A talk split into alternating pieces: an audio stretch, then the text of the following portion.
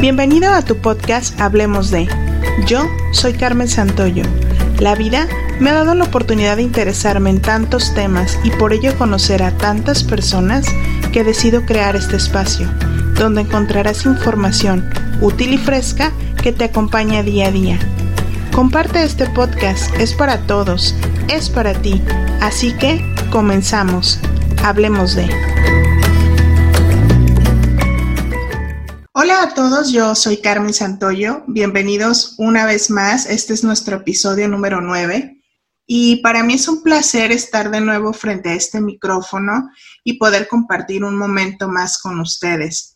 Deseo en verdad que estén todos bien desde donde me escuchen, su casa, su trabajo, algún trayecto en especial y que en este espacio encuentren un tiempo ameno y agradable. Antes de comenzar nuestro episodio, les quiero compartir que en días pasados fui invitada a un podcast llamado El Conector a grabar un episodio especial. Este podcast es un espacio dirigido a la investigación y a la crítica de producciones fílmicas y participé con el episodio dedicado a una serie icónica de los años 50 que es La Dimensión Desconocida o algunos la conocen como The Twilight Zone y este podcast lo dirige JR, quien es el productor y así también el anfitrión. Y lleva una investigación muy, muy interesante en este episodio. Así es de que los invito a escucharla. En la descripción de, de este audio van a encontrar la liga y adelante la pueden, la pueden compartir.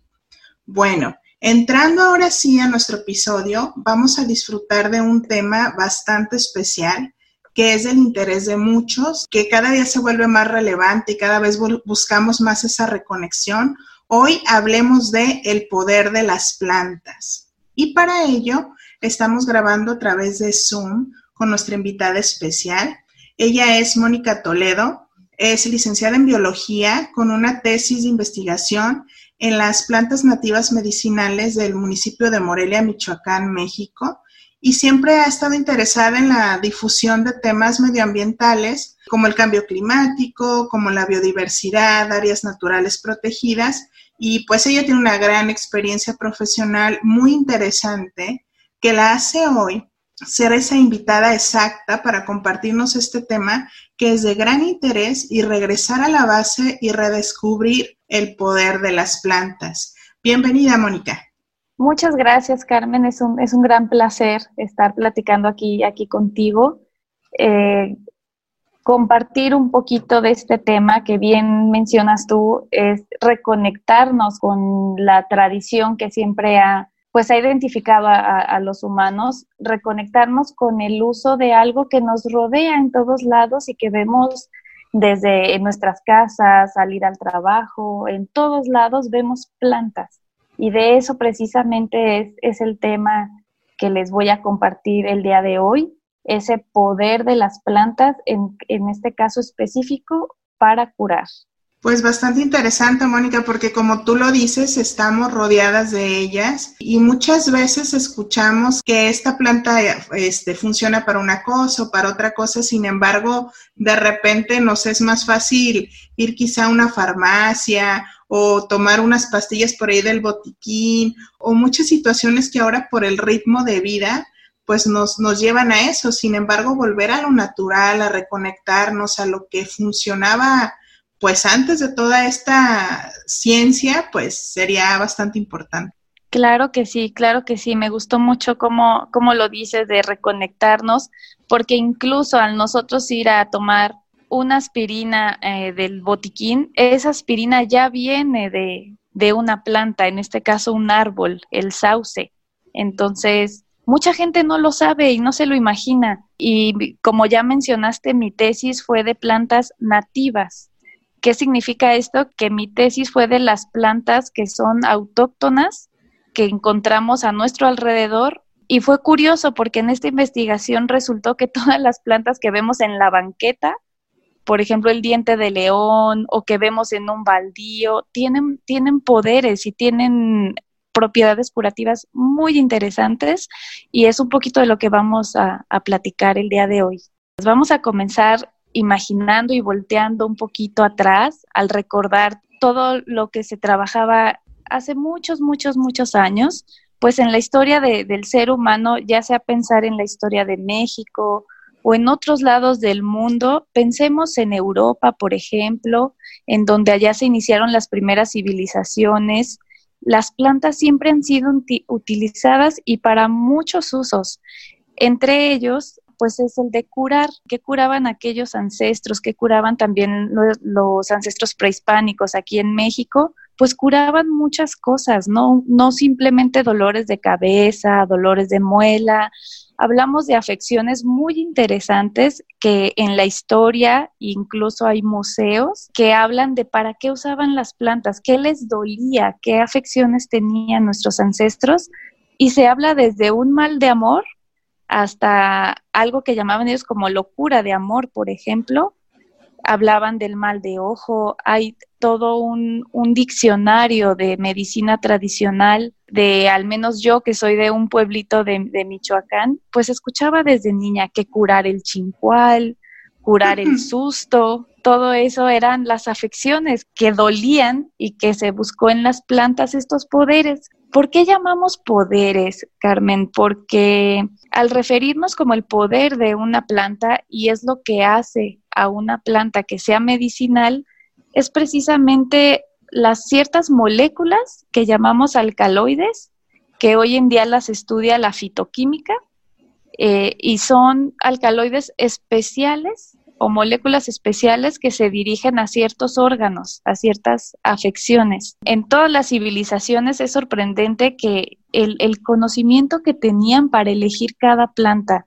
desde estas que te decía, para curar el mal de ojo, para curar el mal de amores, cómo sabían utilizarlas, cómo sabían cuál era para cada cual. Es, es una historia muy, muy interesante me emociona en el sentido de que, como tú lo dices, era como instintivo, pero al mismo tiempo fue como, fueron experimentando, me imagino, a lo largo del tiempo.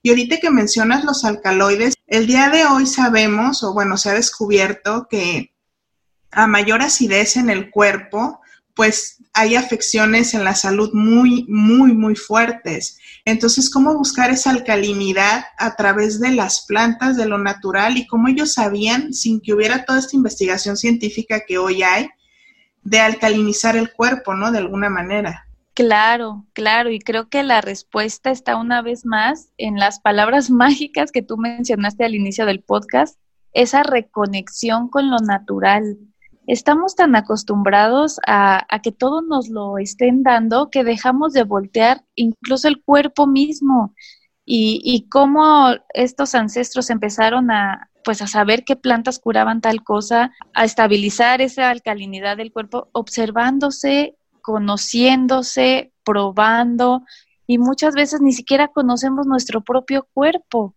Entonces ahí está el punto de, esta reconexión que tú mencionaste con todo lo natural, desde el cuerpo, desde mirar alrededor, qué plantas tenemos a nuestro alcance, qué plantas no. Y, ahí, ahí es donde está el, punto de reencuentro y el usar y, saber cómo usar las plantas en, en cada cuerpo, que es distinto. Eso también es algo real. No todos los poderes de las plantas son igual en un cuerpo y en otro. Ok, que es importante entender esto, ¿no? También. Claro. Entonces, te decía de la historia que a través de este conocimiento, todas las civilizaciones alrededor del mundo, por supuesto, que, que escribieron o perpetuaron este, este conocimiento, ya sea en forma de códices, en escritos, les decía de voltear a ver un poco Europa, que, que allá los celtas, por ejemplo, usaban ciertas flores. Me gusta mucho, por ejemplo, la película de Valiente, esta de, de, Pixar, porque ahí muestran de plantas medicinales usadas por los celtas, muchas, muchas las muestran y, muy bonitas, tal cual como las usaban. Y, y, los celtas fueron de los que menos escribieron, pero volviendo aquí a, a México, pues hay muchos códices, hay, hay mucha información que, en la actualidad, en las investigaciones de plantas medicinales, seguimos volteando a ver estos, estos códices. Eh, pasando un poquito alrededor de, esta historia que venimos recorriendo, que yo decía, imagínense aquellos ancestros europeos en esos bosques fríos, bosques de árboles muy, muy viejos, usaban cierto tipo de plantas muy distintas a las que se usaban acá en México. Luego viene la época medieval, en las que las personas que sabían de plantas, pues eran llamadas brujas, porque era, era una práctica muy de mujeres.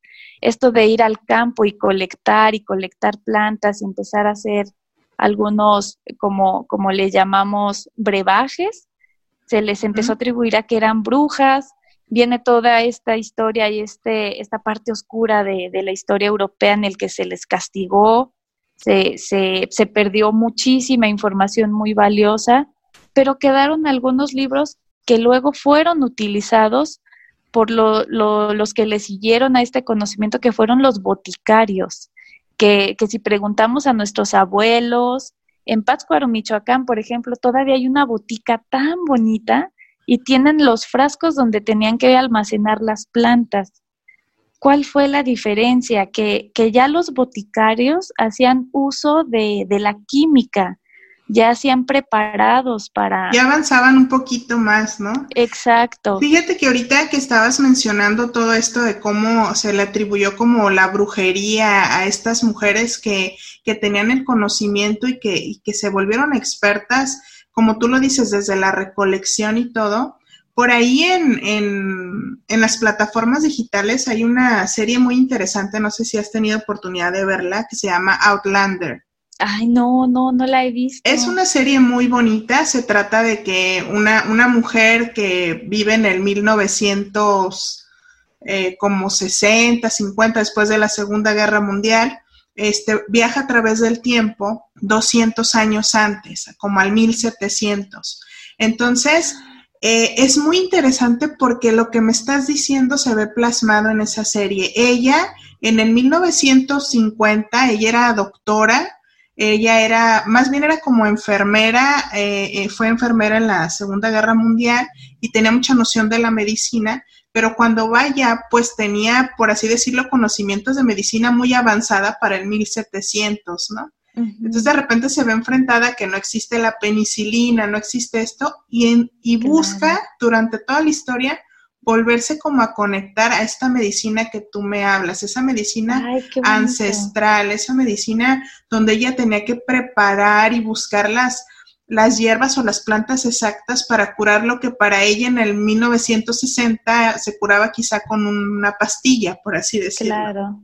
Entonces está bastante interesante, igual si la quieren por ahí ver, muy bonita la serie.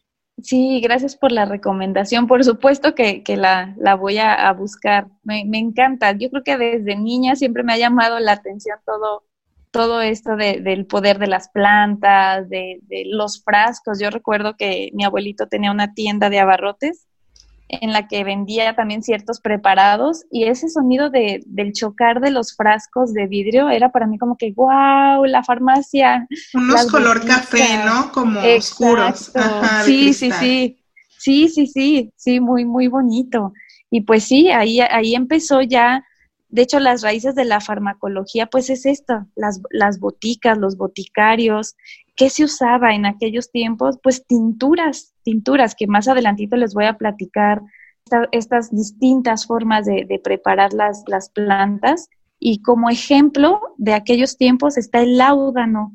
El láudano, creo que si les gustan las películas de época, las vamos a escuchar eh, muy común en libros, en, en, todo lo que sea de, de historia, hablan del láudano que era el láudano, era lo que los doctores recetaban para cualquier tipo de, dolor, pero era muy, muy peligroso también porque es un extracto de opio mezclado con otro tipo de, plantas y era somnífero. Hoy en día del opio se extrae lo que conocemos como morfina y al final es, es como el, el actual láudano porque es para dolores, para mitigar el dolor solo que en, aquellos tiempos pues el láudano lo daban a diestra y siniestra y después hubo toda una serie de, consecuencias, pero, pero la base ahí sigue y la, y la base es una planta, que es el, el opio, una planta también europea.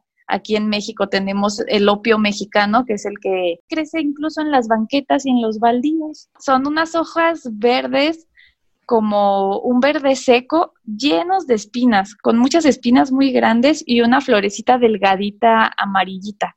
Es una planta que se considera maleza y tiene, tiene látex. Eh, pero sí, les digo, si ustedes quieren saber cómo es el opio de verdad o la, la dormidera que le llaman o esta, esta flor de, del opio, vean ese chicalote y se parece mucho, nada más que esta es la, la versión mexicana.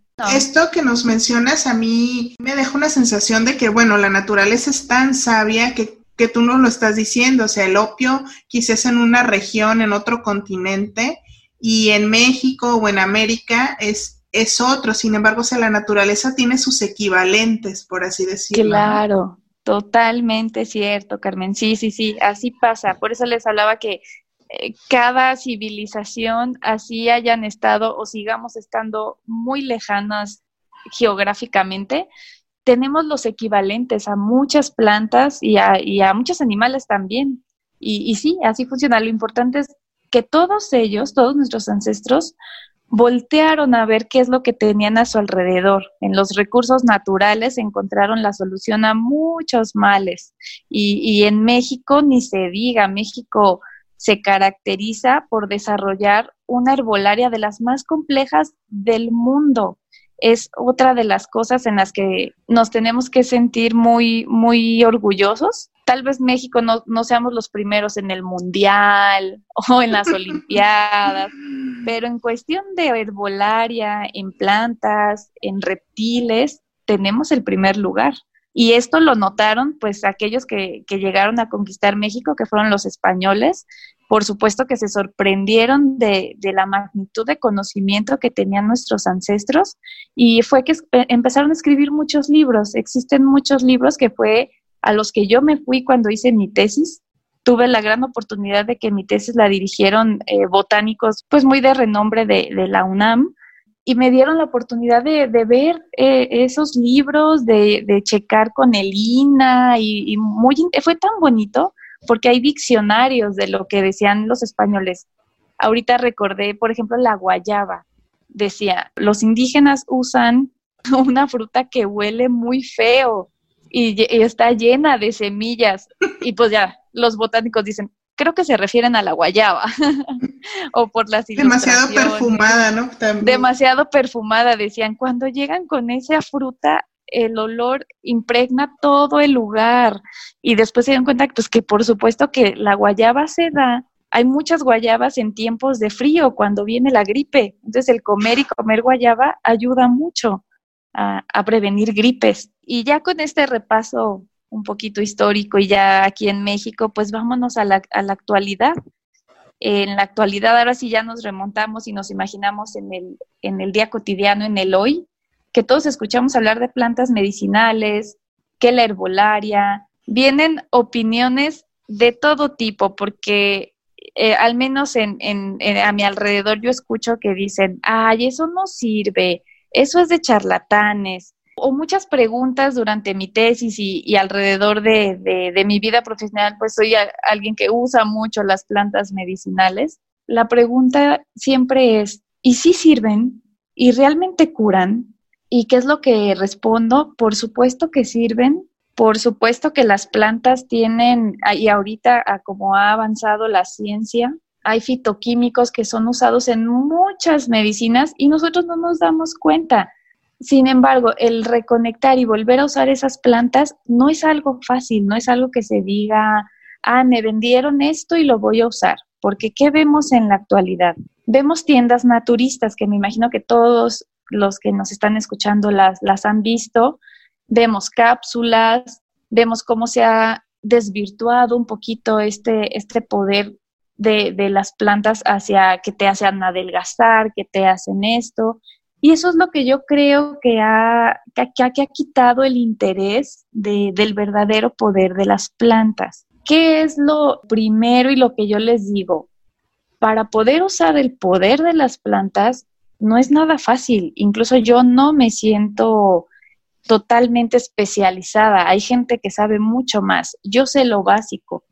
¿Y qué es? Pues saber usarlas, saber qué parte de las plantas, saber cómo usar esa parte de las plantas. Obviamente algunos se usa corteza, de otros se usa la flor y algo muy, muy, muy importante es saber que todas las plantas son tóxicas, que todas las plantas pueden causar efectos secundarios. Y ahí es donde hay que tener mucho cuidado. Casi todas las tesis, casi toda la investigación siempre va a tener esta advertencia al inicio de las páginas. Tener siempre mucho cuidado con qué, con qué plantas se está trabajando. Hay gente que, que piensa que cualquier té le va a servir y a veces puede ser contraproducente. Y como lo dijiste al principio, cada organismo y cada cuerpo es diferente, entonces quizá a mí no me hace nada una planta, pero a ti te pasa una reacción muy fuerte. Y recordé ahorita, por ejemplo, un tío eh, es alérgico a la canela. Entonces, primero no lo había detectado, ¿no? Y de repente le empezaba como una urticaria al comer ciertas cosas. Y tú dices, ¿cómo le va a hacer daño la canela, no? Pero se pone muy mal. Entonces, eh, hay que entender también esa parte, ¿no? No por el hecho de que sea natural quiere decir que lo vas a tomar a desmedida o, sin consultar o sin investigar, ¿no? Es, es también una responsabilidad que si vas a optar por esto, pues te informes, ¿no? Exactamente, exactamente. ¿Y cómo se recomienda este uso de las plantas? Pues así como medidas y medicina alternativa. Obviamente siempre consultar a un médico y saber que hay medicinas que no puedes sustituir. En lo personal, por ejemplo, yo tengo, eh, padezco endometriosis, una endometriosis muy, muy, muy grave que me ha dado muchos problemas y yo les digo a mis amigos, ojalá yo pudiera curarme con plantas la endometriosis, pero sabemos que no es así. Sin embargo, como medidas alternativas, hay ciertas plantas que pueden ayudar a, a minorar estos dolores que dan tan fuertes y, muchas otras ayuditas, ¿no? La alimentación, ciertas infusiones, para todos los cambios hormonales también. O sea, hay plantas para todo, para todo, pero sí siempre estar bien conscientes que no es tan fácil y no, como dices muy bien, tampoco es de que, y le pongo esto y esto y esto y esto y esto, y pues no, puedes armar una bomba. A las embarazadas, por ejemplo, siempre me dicen, ¿puedo tomarte? Y yo, no, no, no, no, hay muchas plantas que, que son abortivas. Ajá. Sí. sí, entonces no, no, no, no tomes té de eso. O a los niños tampoco hay que darles muchos tipos de té. El más noble es la manzanilla. La manzanilla sí es muy noble, pero aún así hay que ir cuidando la dosis. En cuanto se pinte el agua, retira la flor y esa es la que van a usar. Lo, más fácil es la infusión, que no sé si sepas cómo, es una infusión o cómo te imaginas. Es como el, bueno, yo imagino que son los tés, ¿no? El agua caliente, pones la planta y un momentito y luego hay que retirarla. Yo pienso que eso es una infusión. Sin embargo, tú, me puedes corregir. sí, sí, sí. La infusión eh, se usa para plantas, es lo que la mayor parte de la gente llama un té, un té de, de, de hierbabuena, un té de algo. Las infusiones se usan para plantas o partes de la planta muy delgaditas, que si vas a usar la flor, en el caso del gordolobo para la tos, que si vas a usar este ejemplo de la hierbabuena otra flor es la manzanilla. Y, sí, aquí también radica el hecho que la gente luego no crea en el poder de las plantas porque las desnaturalizan. A veces todo mundo hierve el agua con todo y la planta y le das en la torre las propiedades, las desnaturalizas y ya no tienes nada. Es como las verduras, las verduras recocidas, ¿no? Que matan los nutrientes de, de la verdura. Entonces estoy entendiendo que eso también pasa con las plantas, o sea, pues les quito todo lo bueno que me pudieron aportar, ¿no? Hay que saber qué planta y cómo usarla y en qué momento taparla y en qué momento no. Y que si usas mucho aluminio o usas peltre, lo más recomendable es usar peltre y lo menos recomendable es usar aluminio del más barato. Todavía eh, acero inoxidable también, también ayuda, y, cuidar las temperaturas, porque pues estamos hablando de química. Entonces a veces ah, si tú pones a servir mucho el agua y el recipiente es, es de estos aluminios muy baratos, también descompones a la planta. Por eso en las tiendas naturistas, obviamente yo, yo sí compro en las que conozco cómo tienen sus métodos de preparación porque muchas veces lo hacen de manera pues tan industrial que no sabemos, no estamos seguras de, de, si nos están dando verdaderamente las propiedades exactas. Y eh, por ejemplo, ahorita que, que, mencionas, o sea, de cómo viene pues la planta o de dónde, yo me imaginé estos sobrecitos de té que venden, ya están industrializados, en, cualquier supermercado, ya no digo las tiendas naturistas, que también en tiendas naturistas venden este, cajitas con bolsitas de té. ¿Qué es lo más recomendable? O sea, ¿realmente funcionan estos tés? Yo me imagino que está deshidratada la planta para poder estar en, la bolsita, ¿no? Claro, eso es también a, lo que, a lo que iba, y es que sí, son confiables. De hecho, las marcas más reconocidas y, de las que vemos en los supermercados exigen un poco de más calidad al comerciante de, plantas y estas sí, sí se recomiendan. Y qué bueno que tocas el tema de, de, estos sobrecitos y de usar la planta seca, porque mucha gente también compra plantas frescas en los mercados y las deja en el sol a secarse y pierden las propiedades cuando las dejas en el sol lo más recomendable es que la planta la, hagas como un ramito, la pongas boca abajo en cualquier lazo o cordel eh, y a la sombra, secar a la sombra es lo más importante para que no pierdan las, las propiedades. Desde ahí empiezas tú a garantizar una buena infusión. Me estás dando un curso donde yo estoy impactada porque yo creo que he hecho todo mal. O sea, o, yo quizá creo que muchos hacemos en, todo mal. las generaciones, sí, quizá en las generaciones de mi familia, porque pues claro que esta tradición de del herbolar y que por mi abuelita, por ejemplo, es mucho del tecito de hierbabuena y siempre tiene orégano fresco en, en su jardín para las comidas y este, no sé, muchas cosas, la menta, la hierbabuena. Yo yo la verdad confieso que, yo aprendí a secar las plantas al sol. Ay. Entonces digo, ay, esa es la sombra. Y se me viene a la mente la serie que te menciono, porque hay, hay, escenas donde tienen, como tú dices, los ramitos boca abajo, colgados por toda esa tiendita o como un consultorio que tenían con brebajes y todo, pero tenían muchas, muchas plantas así como tú lo estás diciendo. Sí me puedo hacer un té, por ejemplo, de hierbabuena seca siempre y cuando haya sido a la sombra. Sí, te digo, cada planta es distinta y cada planta tiene sus alcaloides de los que hablábamos al inicio, pues de, de, maneras distintas, son moléculas distintas. Con la hierbabuena no hay tanto problema, pero la, así en de manera general, lo más importante es que tú tengas, qué bonito que, que, que tu abuelita y todo eso tengan esta cultura de tener tus plantas en el jardín, es cortarlas secarlas, como, como te digo, y tenerlas ahí para usarlas rápidamente. Que también hay otras infusiones muy ricas, tan solo para el agua, hay un agua de pepino con chía y ponerle las hojitas frescas de la hierbabuena y para usos más culinarios, pues usas la planta en fresco. O los chiqueadores, no sé si recuerdan, o estas hojitas que se usaban para calmar los dolores de cabeza y que se ponían en la sien. Eran eh, muy comunes esas imágenes en esas películas del cine de oro mexicano, ¿no? que se ponían la plantita aquí en las sienes. ¿Qué plantas se ponían? Principalmente una plantita que nosotros ahorita es parecida a la que nosotros conocemos hoy en día como vaporrup. Es una ah, planta gruesa, una hoja gruesa. Es una planta como con mucha agua dentro que permite que se, que se pegue.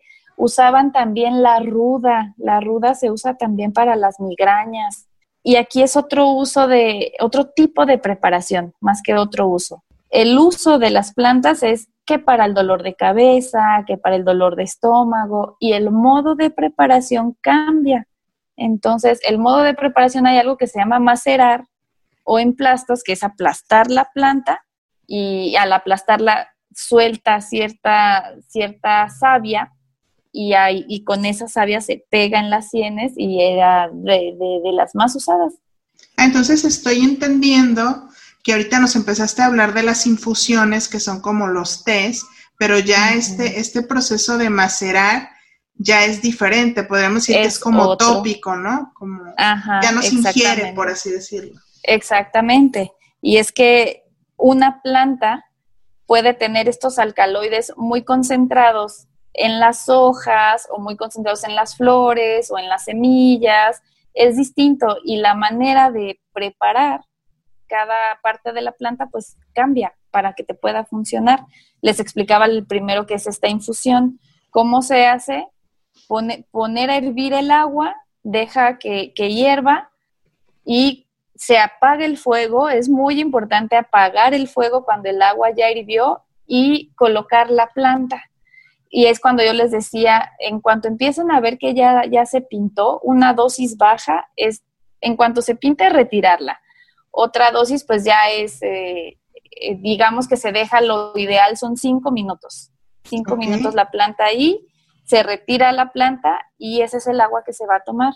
Se recomienda cuando apagas el fuego y pones la planta, tapar con un plato que sea, eh, que no sea plástico, sino de, porcelana o, de cerámica. Esto permite que, el vapor no, no cambie las propiedades de las plantas. A ver, yo te tengo una pregunta. Es muy dado que este tipo de, de bebidas las endulzamos, muchos, no digo que todos, muchas personas las endulzan. Al yo agregarle azúcar, ¿pierde alguna propiedad la infusión o, o no? No, no, no pierde. Simplemente, eh, como tal las pierde, no, pero sí las modifica. Lo recomendable es no usar, no usar azúcar o usar un poco de, miel, de miel de agave, de miel de abeja, como, y, y, ¿por qué le ponen azúcar? Porque hay mucha gente que no les gusta el sabor herbal. Y entiendo, hay unas plantas, por ejemplo, la, la valeriana, que se usa para dormir, es un potentísimo somnífero, sabe horrible, de verdad, sabe, sabe horrible. Yo, yo de la valeriana uso las gotitas, uso tintura porque la verdad yo no me atrevo a tomar un té de valeriana, es muy, muy fuerte, y por eso usan el azúcar, pero realmente no es necesario para ciertas plantas. Bueno, ir acostumbrando al paladar quizá. Claro. A, hacerlo, ¿no? Porque hay tés que son agradables, por ejemplo, un té de menta o de hierbabuena, son como muy frescos, son, son diferentes, ¿no? Sí, sí, de este, manzanilla. Pero sí te entiendo esa parte que hay, hay hierbas, hay plantas que a lo mejor son amargosas y pues claro que, el sabor no es muy agradable a la lengua, ¿no? Al paladar. Sí, claro. Y cada sabor te indica, bueno, a los que ya como hemos hecho investigación de eso, te indica el grado de toxicidad.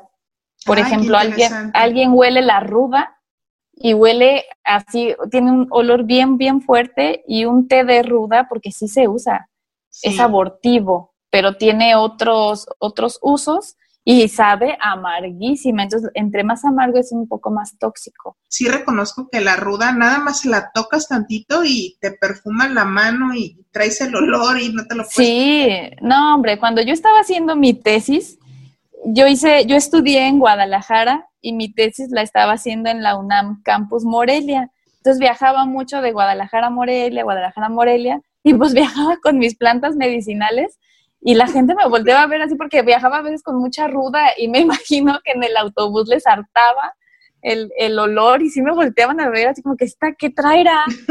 Y pues era como, ahí viene la hierbera y no sé qué, pero otras de un olor tan dulce y tan rico Tan agradable. sí, muy agradable. Eso te va dando también una idea de para qué es cada planta. Por ejemplo, la lavanda, los azares, tienen un olor tan rico y se usan precisamente para tranquilizar.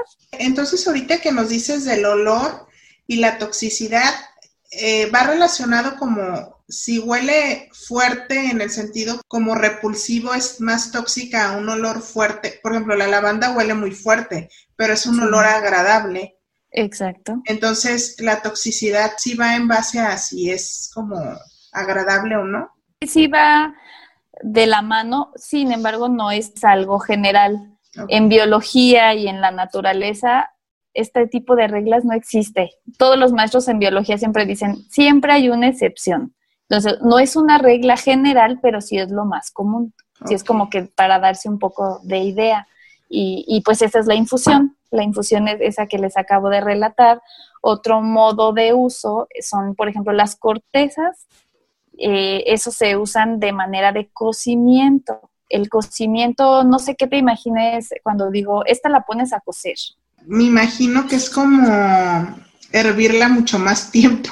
no sé. Sí, exactamente. Y a corteza, como, como a qué te refieres? Yo me imagino la canela, sin embargo, me imagino que hay otras, ¿no?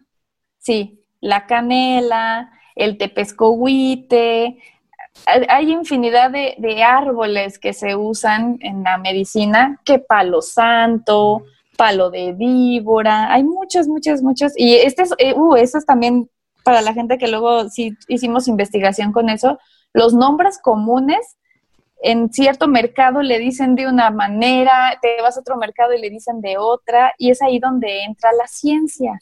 Y la ciencia actual, pues, y en la etnobotánica, esto es lo que, esto fue lo que nos dedicamos a darles esa identidad a cada planta.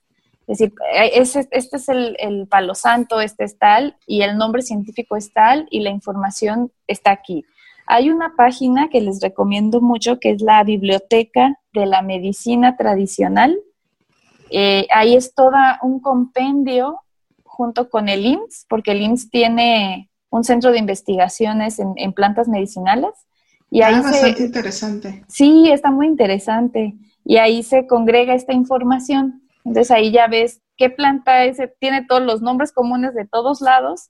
¿Puedes repetir la, la, página para que la consultemos? Sí, es la Biblioteca de la Medicina Tradicional.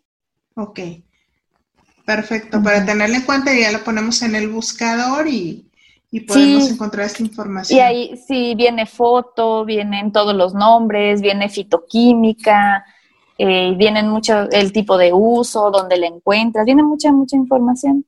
Y bueno, respecto al, cocimiento es ese, las plantas o las cortezas, las partes más duras de las plantas, que normalmente son los árboles, o la valeriana, digo, la valeriana es como una cortecita que huele muy feo y, y se usa en cocimiento. Otro modo de preparación son las tinturas, que son ya preparados alcohólicos, que estas botellas de las que hablábamos, tiene que ser siempre una botella ámbar, tiene que ser una botella oscura. Por eso las cervezas vienen en botellas de ese color, porque ese cristal permite que la luz del sol no descomponga ciertas sustancias. Ok. Entonces, eh, eh, si, si, alguien quiere preparar una tintura, ahí las, los alcaloides se conservan mejor y es más fuerte, es más tóxico, por eso se usa con gotitas. Y esas sí se pueden ingerir. Sí, sí se pueden Digo, muy diluidas, me imagino, ¿verdad? claro. No le vas a dar el trago a la botella. No, no, no, no, no, eso es muy peligroso, es muy peligroso. okay. Sí, hay jabones, hay pomadas, champús, eh, son otros modos de, preparación, pero los más comunes son, son eso, saber diferenciar entre hacer una buena infusión y un cocimiento, para que pues no... Pues a mí te, te, voy a comprometer, a mí me encantaría que, porque ahorita lo estamos viendo como a grandes rasgos, como que en episodios futuros podamos como platicar como alguna, alguna tintura o alguna infusión, como los básicos que podemos tener en nuestra casa que quizá son más seguros, por así decirlo, y le podemos dar un uso muy bueno, pues, y reconectarnos, ¿no? Sí, sí, sí, claro que sí, porque son plantitas incluso que se dan muy fácil. En todos los jardines los podemos tener y todos podemos tener esa preparación. Eh, en mi caso personal o particular, yo siempre, y a mí me relaja mucho estar secando mis plantitas y luego hago mis frasquitos y los regalo. Fui madrina cuando, cuando se usaba eso de las fiestas y no había pandemias. Exacto. en aquellos tiempos me tocó ser madrina y de recuerditos dije, pues, ¿qué daré? Y volteé a ver mi, mi alacena donde tengo todas las plantas y dije, voy a dar frasquitos de, preparados. Di para la gripe, di para dolores de cabeza y relajantes. Y todas las señoras así de, ¡ay, qué bonito! La verdad se me hace una excelente idea, ¿eh? Porque yo te voy a hacer aquí una confesión en este micrófono. Sí. Yo soy una persona muy práctica. Entonces, por ejemplo, cuando yo voy a una fiesta y me dan esos recuerditos, para mí, o sea, si no tienen una, si no tienen una función, como que me estreso, como que digo, oye, ¿esto qué, dónde lo voy a poner o qué le hago, no? Entonces, cuando me das algo práctico, o sea, me enamoro. Y la verdad, si yo hubiera recibido eso como un recuerdo de, no sé, que fue un bautizo, primera comunión, Exacto, fue un bautizo. Este, yo hubiera estado fascinada, o sea, me hubiera ido como con un gran regalo de esa fiesta. Ay, qué bonito. Sí, sí, sí, pues toda la gente así de, ay, ya llegó. Les repito, yo soy de un pueblito muy pequeño de aquí de, Michoacán. Y, pues siempre he sido así como que, ay, es que esa muchacha es medio extraña. y sí, los recuerditos pues eran esos, e, eran esos frascos adornados muy bonitos. Yo no los adorné, pero con la etiquetita así como antigua y ah, incluso hasta mi mamá me ayudó de, si, no recuerdo ahorita cómo era, pero si mal tú te sientes, un, de, un té tomar debes, algo así, le hicimos unas frases. Ay, qué bonito. Pues sí, eran, era, eh, sí, es muy relajante. Yo creo que todos podríamos hacer eso, tener nuestros frasquitos básicos y claro, pues si quieres en otra plática les platico cuáles, cómo. Y se me ocurre, por ejemplo, ir, ir preparando para Navidad, quizá puedes dar unas canastitas a tus familiares, amigos, con así tres, cuatro cositas. Muy interesante, la verdad. A mí eso me emociona demasiado. sí, es muy bonito, es muy bonito. Sí, sí, sí. Sí, pues con las más comunes, que así ahorita grandes rasgos las, las menciono, eh, y las recomendaciones, eh, también doy, doy a veces cursos en escuelas, sobre todo de esto, de hacer una farmacia viviente, así la llamamos. Una farmacia viviente es, pues, una jardinera, lo que tú quieras destinar a tener las plantas básicas. ¿Y cuáles son las básicas? Pues las de las dolencias más comunes, que del aparato digestivo, que para la gripa, que para eh, el ajo, por ejemplo, para, para las bacterias y las gripes, y las de las enfermedades respiratorias, que son estos frascos que te acabo de, comentar, que fueron las que tuvieron mucho éxito. Ya después mucha, mucha gente me decía, oye, ¿tienes frascos de, de plantas para la gripa? Y yo, pues no los comercializo, pero no es mala idea. Lo puedes comenzar a hacer. Ajá, sí, sí, sí. ¿Y cuáles son? Para el aparato digestivo, el té de limón, la hierbabuena, el anís, el jengibre, el cedrón. Muchas de esas las puedes tener en tu jardín o las puedes tener secas.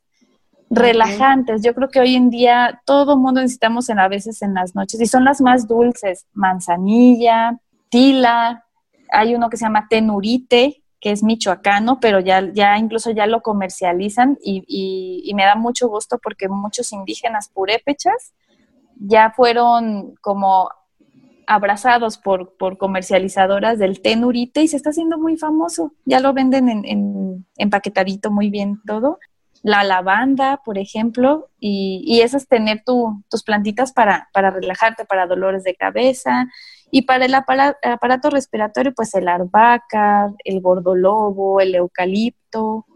¿Y cuál otra les puedo recomendar? Ah, para la piel. Bueno, yo siempre, siempre recomiendo para cualquier quemadura el tepescohuite. Es, es una corteza. Se cose y el agua ayuda muchísimo a la piel. Y si tienes flores de caléndula, haces un tópico tan, tan, tan poderoso la manzanilla ni se diga, la manzanilla te sirve para muchas cosas, que ya te lavas el ojo con la manzanilla, que para desinflamar la piel, también como relajante. La manzanilla se puede merecer hasta una hora, este, por, por todas las propiedades que puede, que puede tener y lo que puede significar, ¿no? Sí, sí, son, las, son como que las de las plantas más bondadosas. En mi tesis no aparecía la manzanilla y todo el mundo decía, y la manzanilla, pues ¿por qué? Porque la manzanilla no es una planta mexicana, no es una planta nativa. Y, mi tesis fue de solo plantas nativas y, por eso fue interesante, era dejar un poquito de lado la sábila, la manzanilla y todas estas más famosas para voltear a ver las que, las que hay nativas y ese también podríamos hacer otro programa de, las plantas nativas porque se dan muy fácil, les digo que hasta en las banquetas las, bastante interesante que, que, quizá las arrancamos y resulta que era la planta que necesitábamos para esa dolencia o esa situación en la piel o no tengo idea. Pues, sí, este, sí, sí, sí, eso, pasa. Y, y, pues esas son las, las recomendaciones. Y ya eh, a voltear a ver eh, eh, y recordando el tema del podcast de, esta ocasión, que hablábamos del poder de las plantas, pues también un poquito platicarles de, datos curiosos que no únicamente se usaba para curar, como ya les dije, eh, se usaban para muchas cosas, actualmente se siguen usando para muchas muchas utilidades las, las plantas, no solo para curar el dolor de estómago, sino como les, les hablaba, hay toda un, un libro abierto y un mundo a, a la adivinación, las, eh, las plantas con poderes de otro tipo que usaban y todavía siguen usando muchos indígenas, eh, entre ellos hongos y plantas, por ejemplo, como el toloache. Eh, siempre cuento una anécdota que luego a la gente le, le, causa mucha curiosidad porque el toloache es una planta, es una maleza que vemos en las en los baldíos, que vemos en, en, en cualquier lugar nos podemos encontrar toloache y siempre que digo, mira, una planta de toloache, pues viene la historia, ¿no? De, de, que, de qué es el toloache. Está dentro del, del, grupo de las plantas psicoactivas, se le llama científicamente, que, quiere decir pues que tienen una acción en la psique, en el cerebro. Aquí se, se engloban las plantas alucinógenas, se engloban las plantas delirógenas y todo esta, este mundo de plantas mágicas entre ellas el toloache. El toloache es una planta mexicana que todos podemos atribuir el toloache a, enamorar gente, ¿no? Para eso es que se usa. Existe como ese mito, ¿no? Esa historia. Sí, de que, de que lo traen toloachado y todo eso. Pues, ¿qué crees? Que, que mucha gente hasta la época actual lo sigue usando para eso. Si yo te contara la cantidad de mujeres que, que nos platicaron cómo usaban el toloache, a pesar de que mi directora de tesis y yo les decíamos, señora, es un delito, es una planta mortal, es una mm. planta tóxica, es una planta que, como yo les decía, que la planta va guardando los alcaloides en diferentes partes. La flor del toloache es la menos tóxica, pero, pero es tóxica.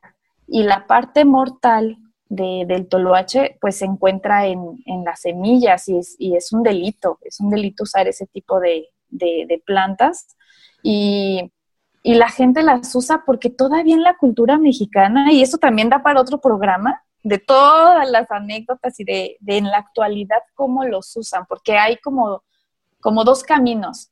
Está este camino que te acabo de contar tan bonito de usar las plantas para medicina, pero también hay otros caminos que, realmente se usan, que en la santería, que, uy, es esto. Que sea distorsionado, ¿no? Que sea, distorsionado. Ese mundo está lejos de, lo que nosotros hablábamos, de, esa conexión con la tierra, esa conexión con, con lo natural, porque pues somos seres, seres vivos y estamos conectados al planeta y somos parte del todo, ¿no? Y como esta, como sabiduría ancestral de las propiedades de estas plantas y, demás, pues está muy distorsionado en estos movimientos que, como tú dices, utilizan las plantas con otro fin, ¿no? Totalmente diferente. Y, desvirtúan todo, desvirtúan, por ejemplo, el uso de plantas mágicas que se usan y que están permitidas para culturas indígenas. Y ya sabes, el, el hippie que quiere echarse el viaje y no sé qué, y ahí empieza a desvirtuar el, el toluache y todo esto que te digo que, está en los códices y tiene, porque el toluache incluso la flor es para el asma. Ok. Fumada. ¿Y, qué es lo que hacen ahora? Que usan la flor y yo escuché, se los juro que yo escuché y a mí me constaba una señora que le decía a su nuera que entoluachara al hijo, que, que ella tenía la famosa agua de calzón, es una mezcla de toluache con damiana, con otras plantas afrodisíacas. ¿Y qué es lo que ocurre? Ya ves que, la frase es, lo trae, lo trae bien menso, a lo mejor lo entoluachó. Pues claro, porque el toluache, como ya se los dije, es muy tóxico y daña el cerebro. Realmente los deja con parálisis o los deja sin poder hablar o van perdiendo memoria, o sea, es, es, es, grave. Y llegamos a ver hombres así que prácticamente decíamos mi directora y yo, híjole, es que le están dando dosis muy fuertes. Usan la flor y usan las hojas, pero en algún momento que usen otra parte de la planta los puede matar.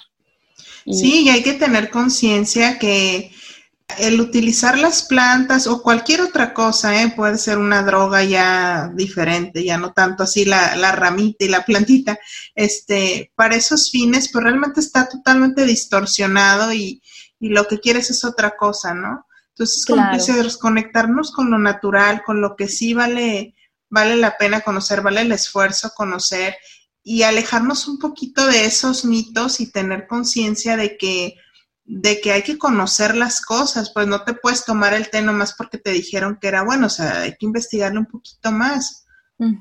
Claro, claro, claro, investigar y siempre usar un té y cualquier planta con el conocimiento que, que lo amerita, pues no, no, no a la ligera. Sí, sí hay que cuidar mucho, porque si es todo un mundo de, remedios y de muchas otras cosas, ni hablar también de este otro lado de, la santería y la brujería, que usan mucho el pirul para las limpias. sí, es, cierto. Pues, sí, sí, muchas, muchos otros usos de que ahorita nada más menciono así como curiosidades, y, y, si a alguien le gusta mucho esta, esto de, usar plantas medicinales, pues usar las básicas y usar lo que te sea, las, las que ya sabemos que van a funcionar, usarlas bien. Y creo que ya con eso tienes un gran avance, un gran avance en, en secarla bien, en usarla bien, en hacer la infusión correcta. A veces no hay por qué estar experimentando tantas cosas si no tienes la asesoría de alguien eh, especializado. Sí, que te pueda guiar, ¿no? Y yo creo que hoy nos diste así como una pincelada, una pincelada donde sinceramente yo siento que nos dejaste mil colores que quisiéramos quizá investigar uno a uno. Eh, y yo pienso que, que da para más y, y, aquí te estoy comprometiendo en el micrófono a regresar y, y guiarnos un poquito más. Invito a todo el público a que nos escriban y nos digan qué es lo que quieren escuchar, sobre qué, qué les interesaría más porque este tema se puede ir hacia muchas, muchas aristas, ¿no?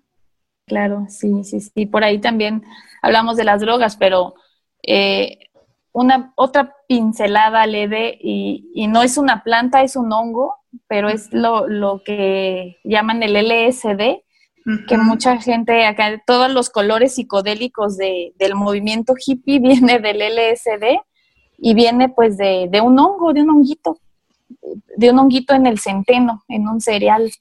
Y, a, dónde voy a eso? A que en la actualidad eso, ese LSD o esos, esas propiedades son usadas. Vi una investigación bastante interesante que lo empiezan a usar en medicina psiquiátrica y había una, hay una investigación en la que se les administra a pacientes con cáncer terminal o con enfermedades terminales que con la dosis adecuada y, manejada por especialistas, investigadores y psiquiatras especializados, les ayudan a irse en paz.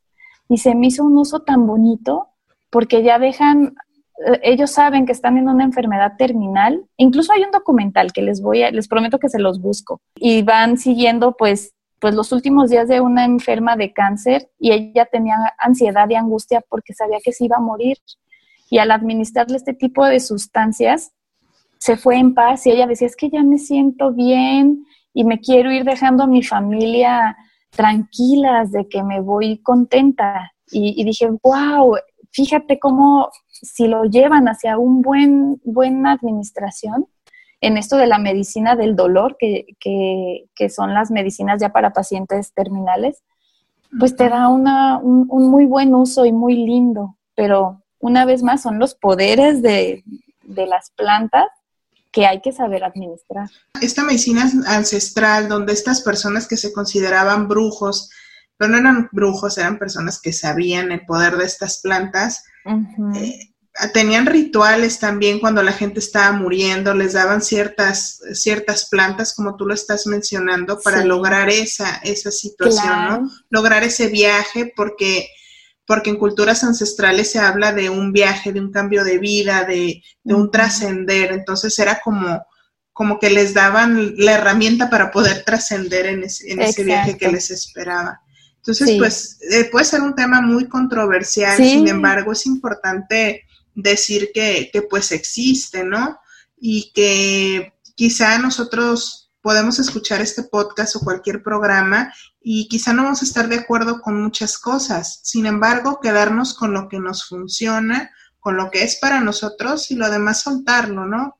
quedarnos con, lo que dices, ¿no? Quedarnos con, lo que está a nuestro alcance, dentro de nuestros conocimientos y, y, sacar esta parte noble que fue con la que iniciamos el podcast, volver a reconectar con lo que tienes en tu jardín, con lo que tienes en tus macetas, con lo que tienes cerca y, que sea legal y que sea eh, pues algo, porque alguien puede tener en sus macetas otro tipo de plantas, ¿verdad?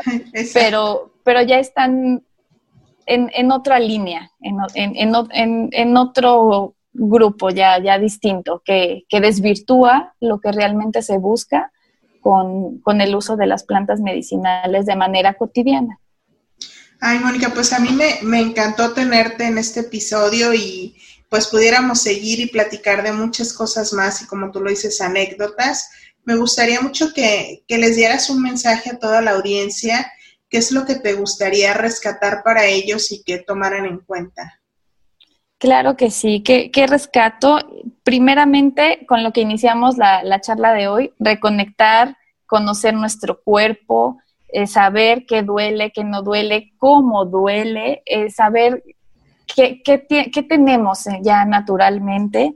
Y, por supuesto que promover el, el uso de las plantas, como ya les dije, sí funcionan como alternativa, como medicamentos alternativos de primer momento y quedarnos también con, lo que les decía de que es, es muy importante tener un buen conocimiento de las plantas porque todas son tóxicas, todas pueden tener eh, algo, algo contraproducente. Una vez más, los invito a, poder prepararse su infusión de manzanilla con lavanda, a tener estos, e, estas plantas básicas en, su alacena y, seguir promoviendo esto porque es promover el uso que, se le, que les daban nuestros ancestros. Exacto. Mónica, ¿tienes redes sociales donde nuestro público te puede encontrar, donde quizás se pueden acercar a ti?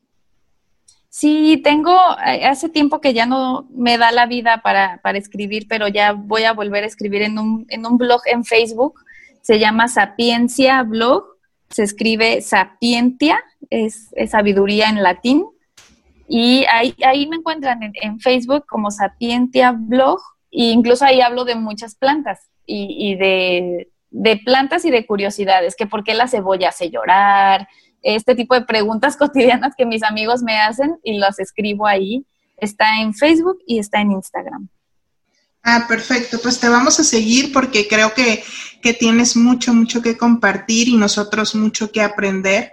Agradezco eh, infinitamente tu participación y pues también esa, esa sed y esas ganas que tienes de compartir y de mostrarle a todos que en la naturaleza está muchas veces la respuesta.